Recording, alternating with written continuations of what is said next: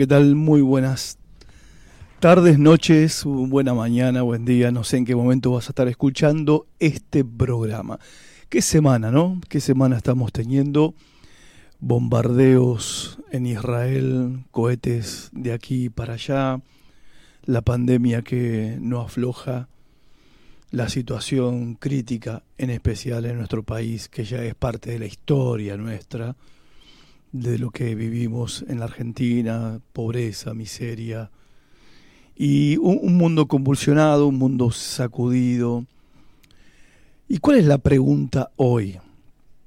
¿Cuál es la pregunta hoy con respecto o ante todos estos hechos eh, de nuestra cotidianeidad, de nuestro día a día? ¿Es este el fin tan preanunciado por tantos siglos que la Biblia habla y que incluso otras religiones hablan también? ¿Esa es la pregunta? ¿O la pregunta sería, me parece a mí la más correcta, si estamos preparados para lo que vendrá? Porque en esto de querer romperse la cabeza, si este es el fin, antes del fin, casi el fin, si son las señales del fin, si ya viene el Señor, si no viene, si falta un poco, falta un mes, falta un año, yo no creo que esa sea la pregunta. Yo creo que la pregunta esencial y la que todos nos tenemos que hacer es si estamos preparados para enfrentar el mundo en el que estamos viviendo. Y si estamos preparados para enfrentar el mundo que está por venir, el mundo que va a surgir de la pandemia. La nueva realidad, la nueva normalidad. ¿Estás preparado para cambios? ¿Estás preparado? ¿Estás preparada para una nueva normalidad? Muchos se preguntan hacia dónde va la historia, a dónde termina todo esto. ¿Mm? Y sabes que se han dado muchas respuestas, no una sola, muchas respuestas a esta pregunta de hacia dónde va la historia. Por ejemplo, un filósofo famoso llamado Nietzsche, él expuso la teoría del eterno retorno de todas las cosas. Y un tal Spengler, él sostuvo la tesis, una tesis parecida a la de Nietzsche, de que las civilizaciones son como los organismos que aparecen, maduran, se marchitan y desaparecen. O sea, la historia es cíclica. ¿Mm? Todo se repite. Después está la mirada de los ateos y como representante de ellos voy a tomar el ejemplo de Stephen Hopkins, el, que el físico que falleció hace poco, el de la silla de ruedas, el parapléjico. Él decía que, y los ateos lo tienen como su propio profeta, él decía que como consecuencia de la superpoblación y de la explotación de los recursos naturales, en 600 años nuestro planeta se iba a convertir en una bola de fuego chisporroteante. También creía que el final de nuestra especie podría venir de una gran pandemia. El budismo, y lo cito al budismo porque hay millones y millones de seres humanos que son budistas y creen esto, ellos afirman que no hay principio ni fin sino que hay círculos interminables de nacimiento y muerte. El hinduismo, que también son millones de millones de millones y no podemos descartar su punto de vista, por lo menos tenerlo en cuenta, ellos están convencidos de que la vida natural de la humanidad se basa en ciclos permanentes de destrucción y renovación, de muerte y renacimiento. Y los musulmanes creen que la vida presente es tan solo una prueba preparatoria para la próxima existencia. Esta vida, dicen ellos, es un examen para cada individuo. El día llegará en que el universo será destruido por completo y que los muertos serán resucitados para el juicio de Dios. Este será el día del comienzo de una nueva vida que nunca terminará. Empieza con el día del juicio. Y ellos esperan un Mesías llamado Mahdi o Madí, no sé cómo pronunciarlo, no soy bueno para hablar árabe. Obviamente que el Mesías que ellos esperan eh, no se parece en nada al que nosotros ya conocemos, a Jesucristo. ¿Y nosotros qué creemos, los creyentes? los cristianos, ¿hacia dónde va la historia? Bueno, los cristianos creemos y sabemos que ha habido un comienzo, allá en el principio, en el principio hizo Dios los cielos y la tierra, ahí comienza la historia, y también sabemos y creemos que hay un final de la historia, y que justamente la historia se está dirigiendo hacia ese final. Y la historia, valga la redundancia, que se desarrolla entre el comienzo de todas las cosas y el final de todas las cosas, la llamamos, o la podríamos llamar, la historia de la salvación. Dios está reconciliando a su creación perdida, a su creación caída, reconciliándolo consigo mismo. A la humanidad perdida somos parte de su creación. Y para lograrlo, Él envió a su Hijo para resolver el problema principal por el cual no podíamos reconciliarnos con Dios, ni volver a Dios, ni resolver el problema de nuestra caída en desgracia delante de Dios. Cristo vino a resolver el problema principal, que es la separación que trajo la caída del ser humano. Vino a resolver el problema del pecado. Vino a reconciliarnos con Dios vino a abrir el camino a la reconciliación con Dios, vino a decirnos que Él es el, Él es el camino, que no hay otro camino por el cual nos podemos reconciliar con Dios, sino es solamente por medio de Él, y que Él vino a traernos la verdad de Dios, y que solamente por medio de Él podemos recuperar la vida de Dios que perdimos allá lejos en el jardín del Edén. Una vez cumplido, cumplida esta misión por parte del Señor Jesucristo, se ha abierto en un, en un, momento determinado de la historia, después de su muerte y de su resurrección, la oportunidad para todos los seres humanos de volver a Dios. Por eso el fin, el fin va a estar caracterizado no solamente por eventos cataclísmicos que fueron profetizados, que se anuncian y que hoy se recuerdan, sino también con la acción de un pueblo que va a predicar este mensaje de reconciliación. Porque Mateo 24, 14 dice claramente que será predicado este evangelio del reino, la buena noticia del reino de Dios, de que podemos volver al reino de Dios, que podemos entrar al reino de Dios por medio de Jesucristo, esta buena noticia será predicada a todas las naciones y entonces vendrá el fin. Es interesante Interesante que el mismo Señor Jesucristo, en este sermón del Monte de los Olivos a sus discípulos, allí en Mateo 24, está señalando a la predicación del Evangelio como algo que va a ser llevado a cabo hasta el mismo momento del fin. Nadie podrá cuestionar jamás el gran amor de Dios para con su humanidad perdida que hasta el último momento de la llegada de su juicio a la tierra, de la llegada del fin de todas las cosas a la tierra, este Evangelio, esta buena noticia de reconciliación con Dios por medio de Cristo va a ser anunciada hasta el último segundo. Luego, Cristo regresará para terminar lo que comenzó con su muerte y su resurrección, para consumar el reino de Dios en la tierra y toda la creación volverá por fin a su Creador. Y Cristo reinará en la tierra por mil años. Ahora bien, sabemos también que mientras marchamos hacia ese día, nuestra marcha nuestro caminar, nuestro andar, se va a poner difícil. Jesús le llamó a ese tiempo gran tribulación, el tiempo de la gran tribulación. Nadie niega que el tiempo en el que estamos viviendo parece apuntar hacia ese evento. Yo creo que, ya se los dije, este es el tercer programa, Adriana, el tercero. Adriana es nuestra operadora, la de ustedes y la mía la que hace posible que estemos conectados. Yo creo que ya se los dije en algunos de estos programas pasados, de que solamente hay dos eventos importantes que tenemos por delante. ¿Sí? dos. El primero es la gran tribulación y el segundo es, valga la redundancia otra vez, la segunda o el regreso del Señor Jesucristo o segunda venida de Cristo. Estamos marchando hacia ese final ya escrito, sin duda alguna. Ahora, ¿cuán cerca o cuán lejos?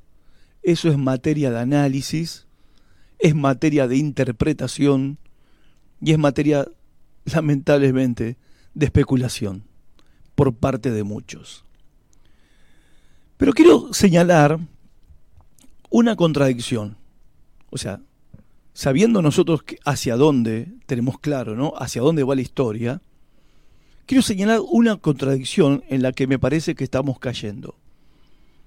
Cuando estamos leyendo lo que pasa hoy en día, ¿no?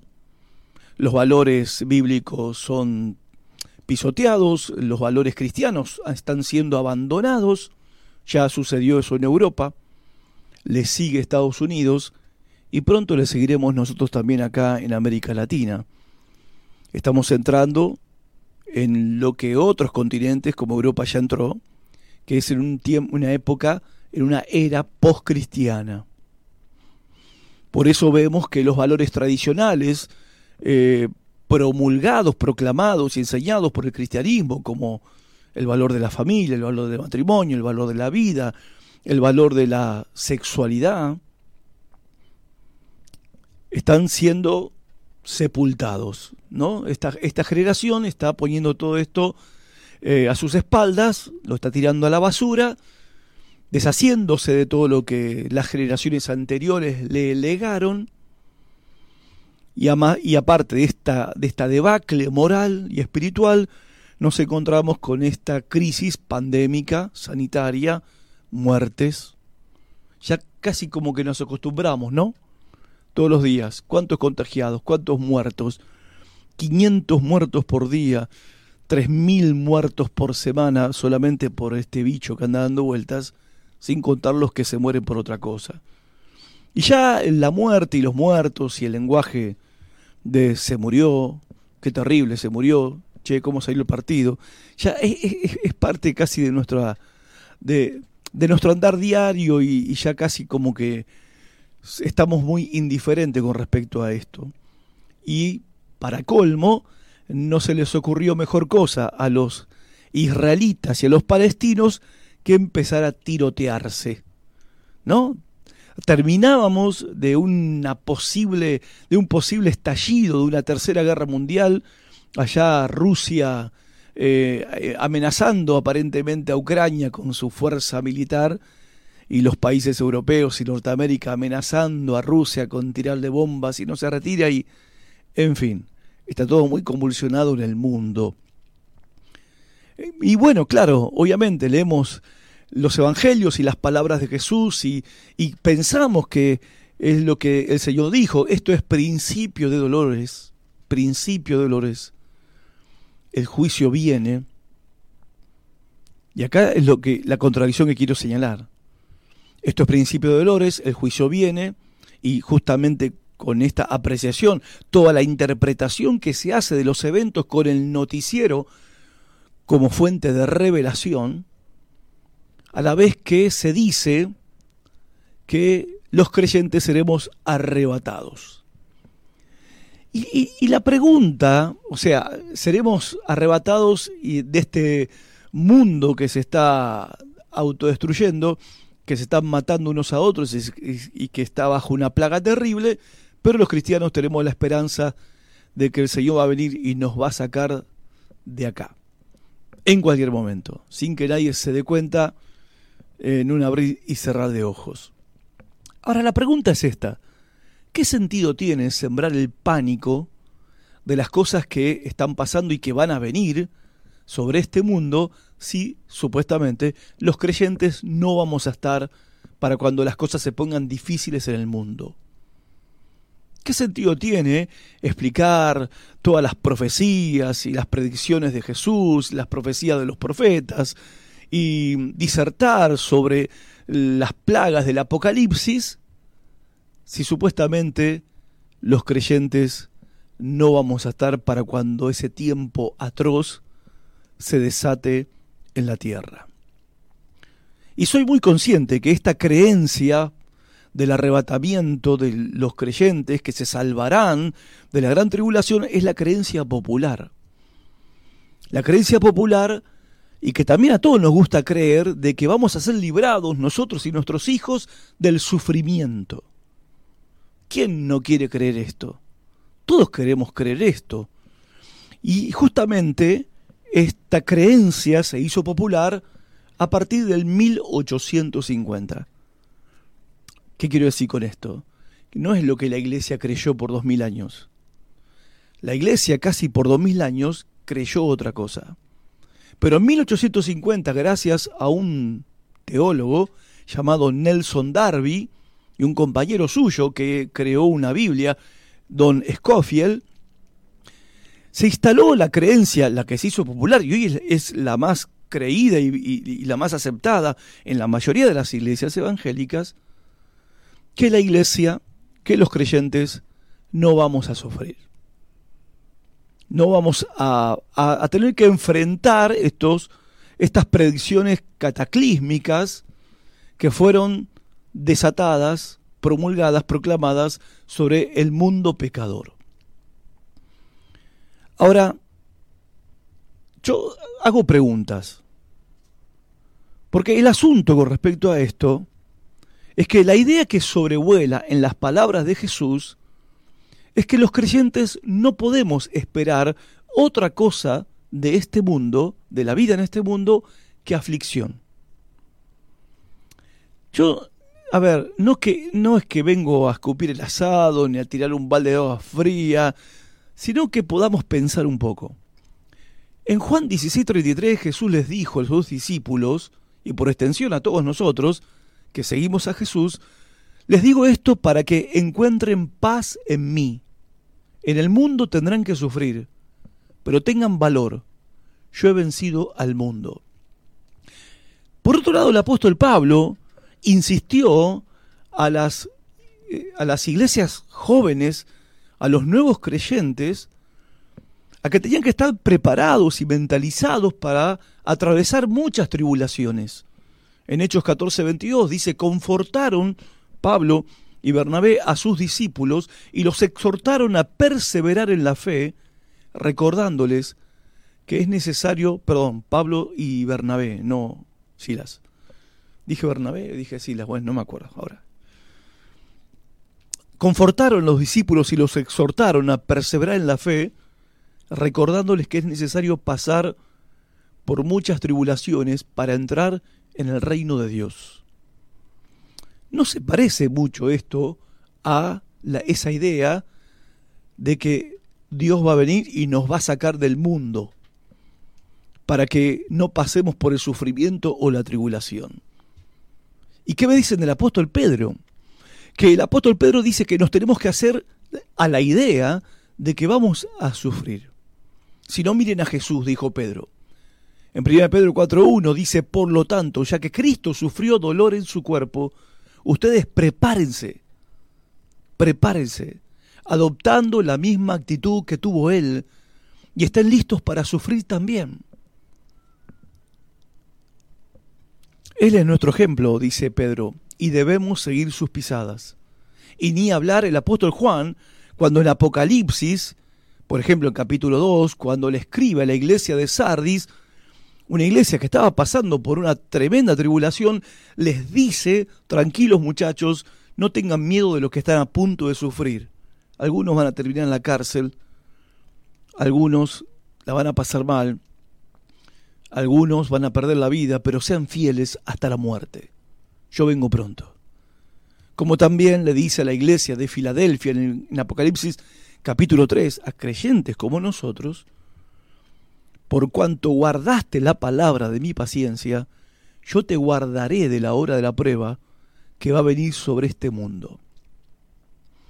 El tono de estas palabras, las, el tono de las palabras de Jesús, las palabras de Pablo, las palabras de Pedro, las palabras de Juan, el tono de ellos es que dan a entender que los creyentes tenemos que estar preparados para enfrentar lo que sobrevendrá sobre este mundo.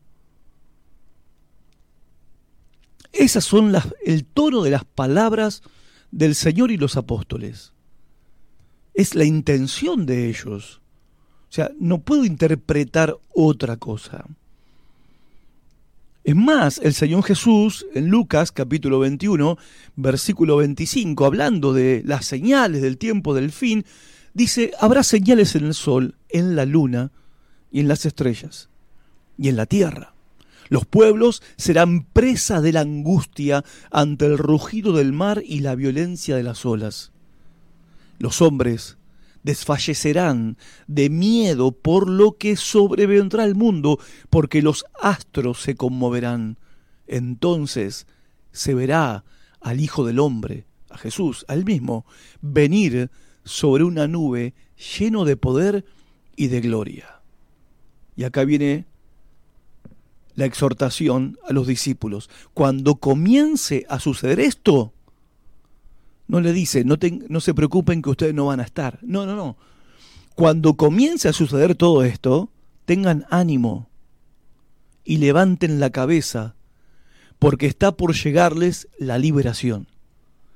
O sea, la simple lectura de estas palabras de Jesús dan a entender que va a haber allí un grupo de creyentes a los que se le dice que cuando vean que todo esto terrible está aconteciendo y que el Señor está a las puertas, está viniendo, tengan ánimo, no se desanimen, no bajen los brazos, levanten la cabeza, porque está por llegarles, cuando venga Jesús, está por llegarles la liberación.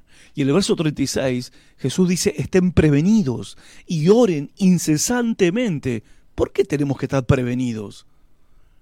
¿Y por qué tenemos que estar orando tan intensamente y tan incesantemente? ¿Para qué? Para quedar a salvo de todo lo que ha de ocurrir.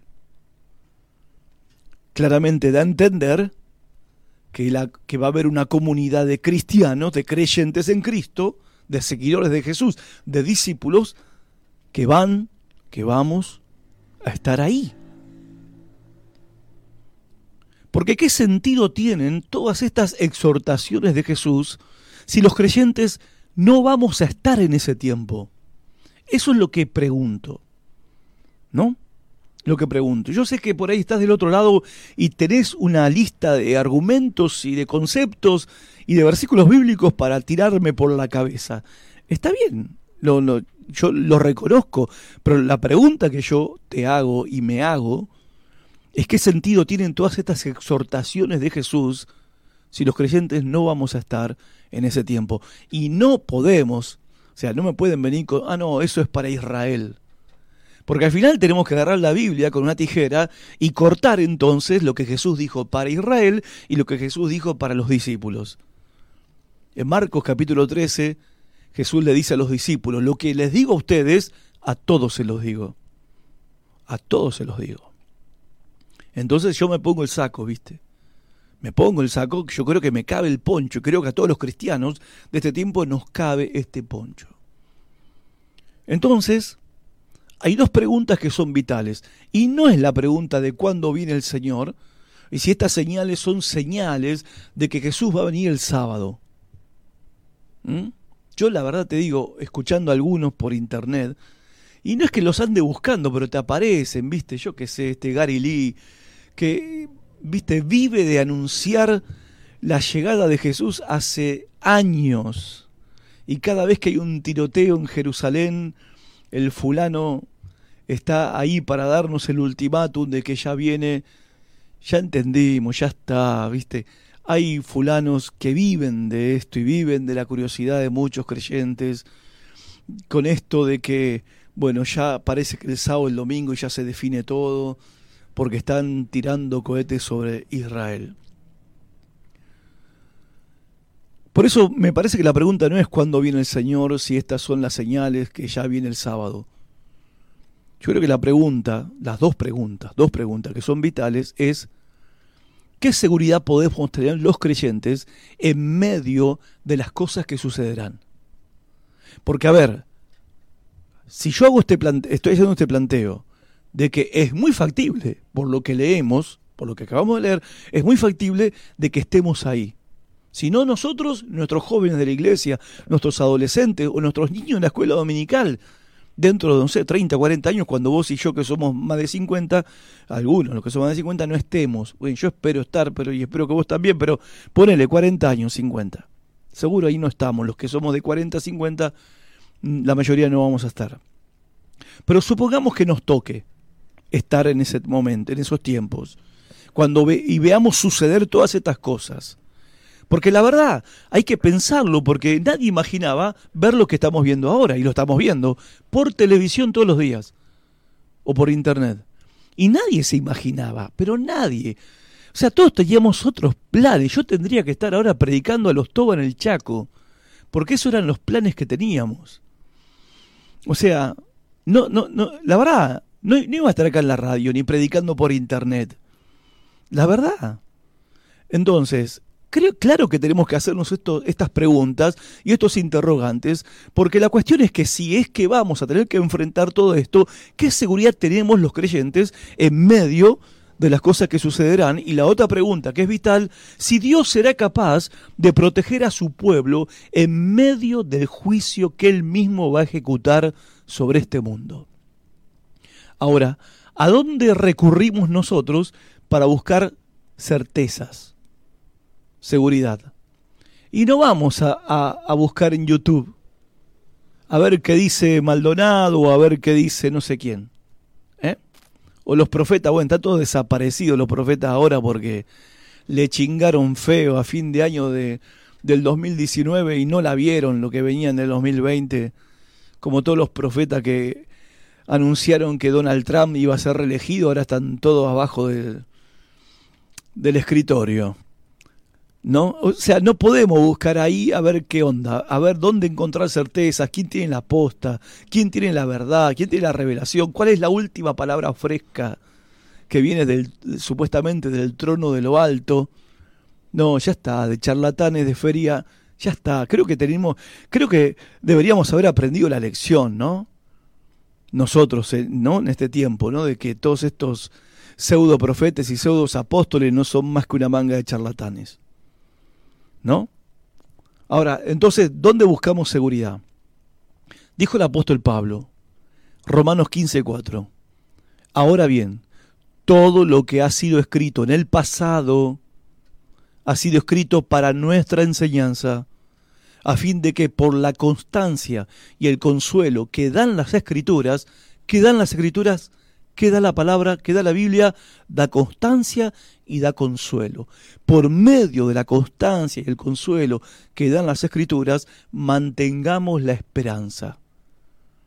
Entonces, ¿a dónde vamos a ir a buscar certezas? Para saber si vamos a estar seguros en medio de las cosas que sobrevendrán si es que Dios va a ser capaz de proteger a su pueblo en medio del juicio que él mismo va a ejecutar sobre este mundo rebelde. Tenemos que ir al pasado, dice Pablo. Tenemos que mirar el Antiguo Testamento y ver cómo Dios actuó con su pueblo en tiempos pasados. Y te pido que me acompañes, vamos a hacer un breve estudio de casos. Y el primer caso que quiero presentarte es el caso de Noé y su familia. Esto ocurrió aproximadamente 2300 años antes de Cristo. ¿Y por qué me voy al el caso de Noé y su familia? Porque Jesús en Lucas 17, 26, él dice que cuando el Hijo del Hombre regrese, será como en los días de Noé. Así que tenés que mirar lo que pasó en el tiempo de Noé para tener una idea de cómo Dios actuará en este tiempo actuará como actuó en el tiempo de Noé. Cuando Dios decidió destruir a la humanidad entera, juzgar al mundo entero, y decidió destruir a todo ser viviente por medio de un diluvio atroz. Dios fue el primer genocida de la historia, porque con el diluvio Dios masacró a la humanidad, excepto a Noé y su familia. Que Noé, siendo advertido por Dios del juicio que vendría sobre toda la humanidad, obedientemente y confiadamente construyó su arca, como Dios le había instruido, y le encargó a Noé advertirle a sus paisanos de que el juicio venía. 120 años, lo que tardó en construir, fueron 120 años lo que Noé predicó. El apóstol Pedro dice en su segunda carta que Noé fue un pregonero de justicia. Mientras él clavaba tablas, predicaba y advertía, y era un predicador de juicio, ¿eh? No era un predicador de buenas ondas, no era un predicador de pare de sufrir, no era un predicador de que puedes alcanzar tus sueños y lograr tus proyectos, no, era un predicador de juicio. El primer predicador que Dios levantó en la humanidad fue Noé y fue un predicador de juicio. Nadie le creyó. Nadie le creyó. En esos días, dice Jesús, la gente disfrutaba de banquetes, fiestas y casamientos, fiestas clandestinas hasta el momento en que Noé entró en su barco y llegó el diluvio y destruyó a todos. A todos no, a todos menos a Noé y su familia. El segundo caso es el caso de Lot, 2100 antes de Cristo. ¿Por qué estoy citando a Lot? Porque Jesús en Lucas 17 28 dice que en el tiempo de su regreso sucederá como en tiempos de Lot. Se comía y se bebía, se compraba y se vendía, se plantaba y se construía, se vivía normalmente. Pero el día en que Lot salió de Sodoma, cayó del cielo una lluvia de fuego y de azufre que los hizo morir a todos. Lo mismo, dice Jesús, lo mismo sucederá el día en que se manifieste el Hijo del Hombre. O sea, a ver, no es muy eh, halagüeño, viste, el futuro en este sentido. La gran tribulación es el tiempo del juicio de Dios sobre esta tierra. Ahora, ¿qué aprendemos de estos dos casos? Que el juicio de Dios vino, pero Él guardó a los suyos mientras el juicio barría con todos los rebeldes. El tercer caso, Israel en Egipto. Año 1445 a.C. Dios le ordena a Moisés que vaya a rescatar a su pueblo Israel y lo saque de la esclavitud, que le ordena Dios al faraón de Egipto que libere a su pueblo esclavo. Conocemos la historia, faraón se niega. Entonces Dios empieza a usar a Noé para desatar sobre todo el imperio plagas terribles. Ahora quiero señalar esto. Todos sabemos que fueron diez plagas.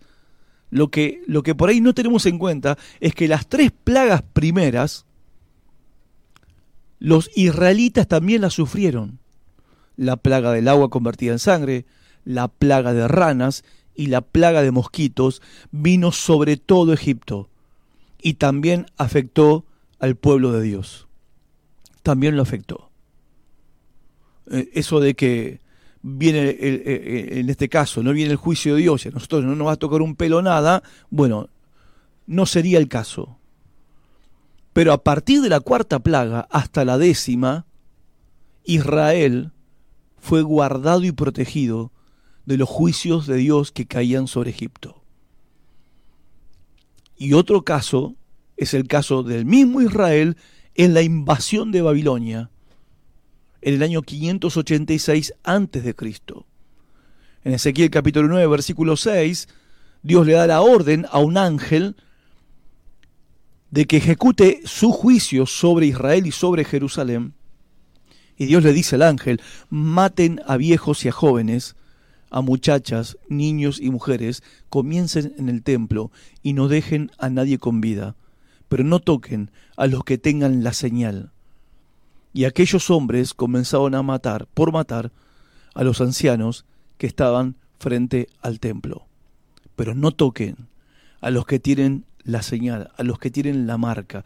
Resulta que los que tienen la marca eran los que estaban humillados delante de Dios, horrorizados por los pecados que se cometían en Jerusalén. Pero la destrucción vino vino sobre la ciudad de Jerusalén, vino el templo de Jerusalén fue destruido, Babilonia conquistó Jerusalén y se llevó cautivo, masacró a los israelitas, pero se salvaron los fieles, los que confiaban en Dios, Jeremías se salvó, Ezequiel se salvó, Daniel se salvó y sus amigos, y un remanente que fue el que fue llevado cautivo a Babilonia. ¿Qué aprendemos de estos dos casos? Tanto el caso de Israel en la esclavitud de Egipto y los juicios que vinieron sobre Egipto y la invasión de Babilonia y el juicio sobre el mismo pueblo de Israel, que aprendemos que Dios hizo distinción entre los fieles y los desleales. Entonces, si miramos al pasado, como dice, como nos sugiere, nos, nos ordena, nos aconseja el apóstol Pablo, que tenemos que hacer para encontrar constancia y consuelo y mantengamos la esperanza en los tiempos que sobrevendrán, bueno, en los tiempos presentes como en los que sobrevendrán, Dios actuará como ya actuó. Dios guardará los suyos y Dios hará distinción entre los fieles y los desleales, entre los creyentes y los incrédulos, entre los que creen en Él y los que no creen en Él. Y esto se parece al paisaje de lo que va a ocurrir en el tiempo de la gran tribulación. Dios actuará con su pueblo de esta manera. Ahora, amigos, están pasando cosas pero vamos a ver pasar muchas cosas más. Vamos a ver pasar muchas cosas más. Y nos tenemos que preparar, gente. Nos tenemos que preparar. En Lucas 21:31 Jesús dijo, de la misma manera, cuando vean que sucedan todas estas cosas, sabrán que el reino de Dios está cerca. Cuando vean, cuando vean que sucedan estas cosas, cuando vean Eh, eh, es claro, ¿no? El hecho, alguien lo va a ver, alguien de nosotros. Jesús está hablando con sus discípulos, con los que le siguen, con los que creen en Él, con la iglesia. Cuando vean que suceden estas cosas, sepan que el reino de Dios está cerca. En Lucas 21, 26 dice el Señor Jesús, desfalleciendo los hombres por el temor y la expectación de las cosas que sobrevendrán en la tierra porque las potencias de los cielos serán conmovidas. Y en el versículo 36 dice, estén prevenidos y oren incesantemente, perdón, para que sean tenidos por dignos de escapar de todas estas cosas que vendrán y de estar en pie delante del Hijo del Hombre, Jesucristo, cuando Él se manifieste. Cosas. Vamos a ver pasar muchas cosas más. Ahora, ¿qué cosas? Y otra vez acá, siguiendo el consejo del apóstol Pablo, nos vamos al pasado. Porque de estas cosas no solamente hablaron Jesús y los apóstoles, también hablaron los profetas de la antigüedad. El día del Señor que tanto anunciaron los profetas del Antiguo Testamento, todas esas imágenes, profecías sobre el día del Señor, fueron aplicadas por Cristo y los apóstoles a la segunda venida de Cristo. Y el profeta Isaías, en el capítulo 24, hablando de ese día, que es un tiempo determinado, Jesús lo llamó la gran tribulación, el profeta Isaías lo describe de esta manera. Dice, miren, el Señor arrasa la tierra y la deja desierta. Hablando de las cosas que van a pasar. Las cosas que Jesús dijo que iban a pasar. Y que cuando vean estas cosas, dijo Jesús, estén preparados porque el reino de Dios está cerca. Él trastorna la faz de la tierra, dispersa a sus habitantes, correrán la misma suerte tanto el pueblo como el sacerdote, el esclavo como su señor, la esclava como su señora, el comprador como el vendedor, el que pide prestado como el que presta, el acreedor como el deudor, no hay tutía. La tierra será arrasada, sí, arrasada, saqueada por completo, porque el Señor ha pronunciado esta palabra. En el verso 19 al 23 dice, la tierra se quiebra, se resquebraja, la tierra se parte, se parte en pedazos, se mueve, se conmueve la tierra, la tierra se tambalea como un borracho y se sacude como una cabaña. Tanto le pesa su pecado que cae y no se alzará nunca más. Aquel día el Señor pedirá cuenta al ejército de lo alto en la altura y a los reyes de la tierra sobre la tierra. Juicio sobre el mundo y sobre los demonios. Ellos serán reunidos, reunidos en un calabozo, reunidos en una prisión y después de muchos días tendrán que dar cuenta.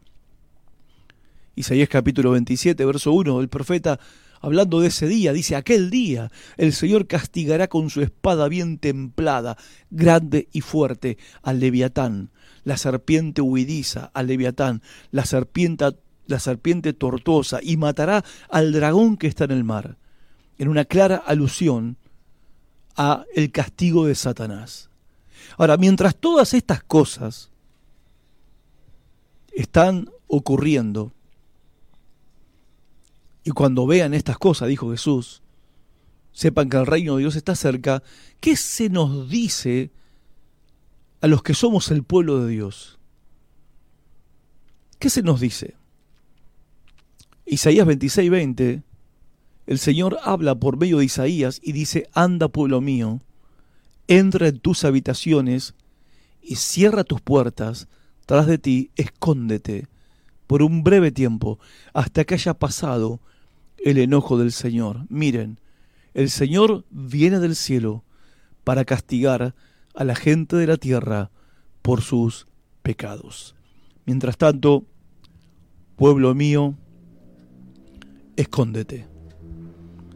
A ver, así como en tiempos de Noé, en tiempos de Lot, en tiempos de Israel en Egipto y de Israel invadida por Babilonia, Dios proveerá de protección y refugio para los suyos.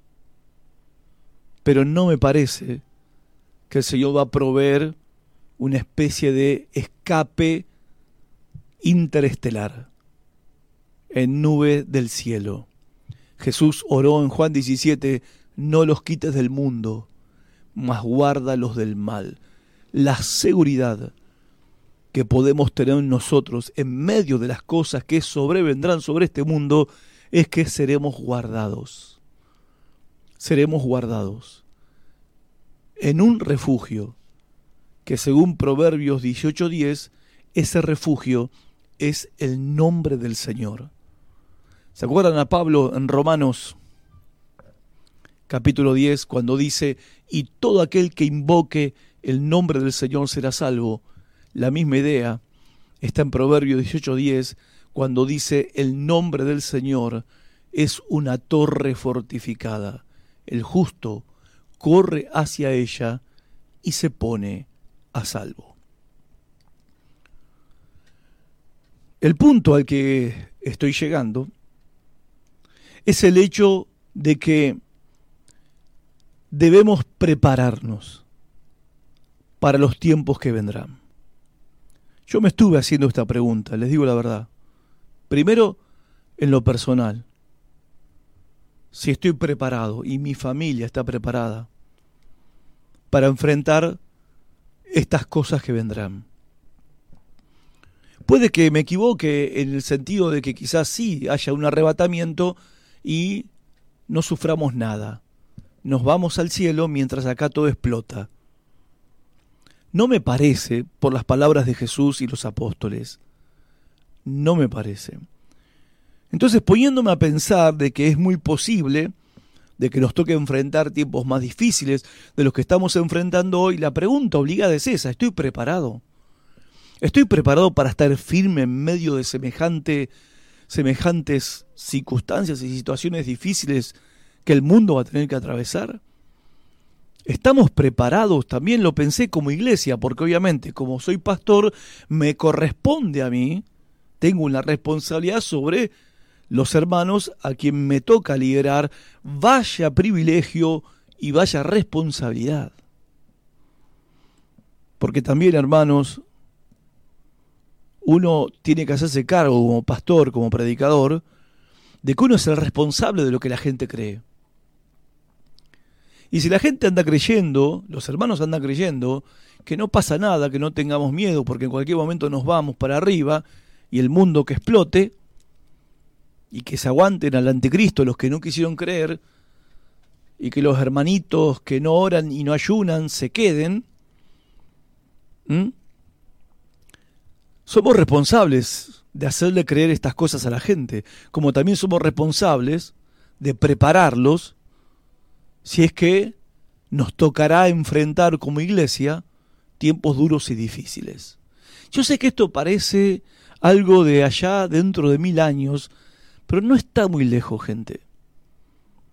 No está muy lejos, gente. Y, no es que, a ver, las circunstancias eh, sociales, políticas, económicas y, y, la cuestión es cataclísmica del universo y la naturaleza sean las que de repente nos infundan un poco de, no sé, de resquemor, sino también el hecho de que ese tiempo llamado la Gran Tribulación es un tiempo que está caracterizado por una persecución feroz hacia los cristianos. Entonces, de repente, uno, en el caso mío, ¿no? Como pastor, me veo en la responsabilidad de preparar a la congregación para estar firmes para ese día, para ese tiempo. Para estar firmes y pensando, ¿no? Si una pandemia generó tal sacudimiento en la iglesia que muchos fueron sacudidos y bastante sacudidos al punto al punto de que algunos ya no le hemos visto el pelo desde que se decretó la primera cuarentena, ¿qué sucederá con el resto de los hermanos cuando todas estas cosas comiencen a ocurrir? ¿Qué sucederá? Y acá creo yo que es una cuestión vital de que empecemos a pensar en esto y a prepararnos para esto. No sé, pienso yo. Y estoy trabajando en esto, no solamente en mi propia vida, en mi familia y también con la congregación. Hablando de estas cosas, pensando en estas cosas, reflexionando en estas cosas y no quedándonos con lo que nos enseñaron o nos dijeron por no porque a ver, también podemos pensar por nosotros mismos y leer la Biblia por nosotros mismos y tratar de interpretar la realidad que vivimos, no de acuerdo a los noticieros, sino de acuerdo a la palabra de Dios. No de acuerdo a los predicadores de YouTube, sino de acuerdo a la palabra de Dios. Y lo segundo y lo último, rescatar una advertencia de Jesús con respecto a algo que de lo que nos tenemos que cuidar en tiempos difíciles como estos y en tiempos difíciles que vendrán. En Lucas 17, 32 al 33, Jesús hablando en ese capítulo acerca de los últimos días y de la gran tribulación y de su segunda venida, él dijo, acuérdense de la mujer de Lot. Hablamos recién, ¿no? Tomamos a Lot como un ejemplo de cómo Dios protegió a Lot mientras él desataba su juicio sobre Sodoma y Gomorra. Lot huyó con su familia, su esposa y sus dos hijas. Pero, esa es la parte que no le había contado, la esposa de Lot, la mujer de Lot, cuando empezó a caer el juicio de Dios, el fuego y el azufre y el granizo sobre Sodoma y Gomorra, la doña miró para atrás miró para atrás. Y dice el Génesis que quedó convertida en estatua de sal, seca, quedó ahí, muerta. El juicio de Dios cayó sobre ella. Y es notable que Jesús la trae a memoria. Jesús la rescata a la mujer de Lot. Porque la verdad, gente, si Jesús no la hubiera mencionado en Lucas 17, ¿quién se habría de acordar de la mujer de Lot? ¿Quién hubiera predicado jamás un sermón sobre la mujer de Lot? Nadie. Pero justamente Jesús es el que la rescata. Otra vez, ¿no? Como Pablo decía, que tenemos las cosas del pasado para que nos enseñen cómo vivir el presente. Y Jesús la rescata del pasado para señalar la actitud de la mujer actitud de la cual nos tenemos que cuidar. Acuérdense de la mujer de Lot, fue la advertencia de Jesús, y eso como que alcanzaba para que todos entendieran que lo peor que podían hacer es aferrarse a la vida. Incluso él lo aclara en el verso 33. Y dice, si se aferran a la vida, a su vida, la perderán. Acuérdense de la mujer de Lot. Si se aferran a su vida, dando a entender de que ella, aún huyendo con su familia, estaba aferrada todavía a Sodoma y Gomorra. Su vida estaba ahí. Sus sueños estaban ahí, sus proyectos estaban ahí, sus esperanzas y anhelos estaban ahí. En, en Sodoma y Gomorra, en la ciudad del pecado y la maldad. Y Jesús le tiene que advertir a sus discípulos que la recuerden a ella, diciéndoles si se aferran a su vida la van a perder. Pero si dejan de aferrarse a su vida, la van a salvar. Acá el ejemplo, el ejemplo positivo sería Lot, que estuvo dispuesto a no aferrarse a nada de lo que había hecho y construido en Sodoma y Gomorra, y estuvo dispuesto a, a no aferrarse a sus proyectos, sueños y anhelos, y al futuro que tenía planeado para él y su familia, no se aferró a nada de eso y corrió por su vida. Porque en definitiva, ¿de qué le sirve al hombre ganar el mundo si pierde su alma? Y lo terrible del juicio que vino sobre la esposa de Lot es que la esposa de Lot fue destruida estando a un paso de su liberación, a un paso de su salvación. La doña se dio vuelta porque le pesó perder lo que estaba dejando atrás. su apego a Sodoma era tan fuerte que se retrasó en la huida y miró hacia atrás y no hubo protección para ella. Para ella no hubo protección porque estaba demasiado apegada a Sodoma y a Gomorra. Un consejo, una forma de poder prepararte para los tiempos que van a venir es comenzar a despegarte de todo aquello a lo que estás aferrado, aquello que es temporal, a lo que es efímero, a lo meramente material.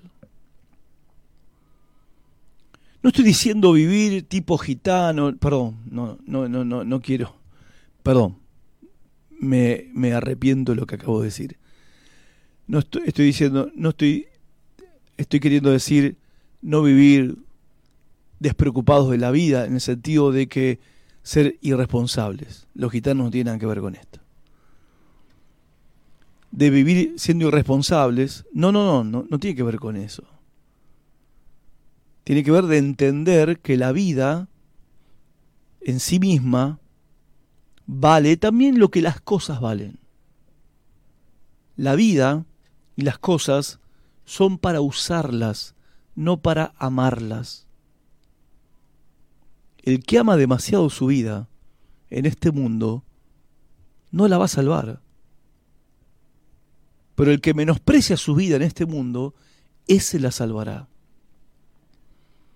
Una buena manera de prepararnos para estar firmes en los tiempos que vendrán y para estar en pie el día que tengamos que estar delante del Señor Jesús en su segunda venida, es desapegarnos en el corazón, en nuestro interior, desapegarnos a todo aquello que nos ata a este mundo, a las cosas, repito, a lo temporal, a lo efímero, a lo frívolo, a lo que es,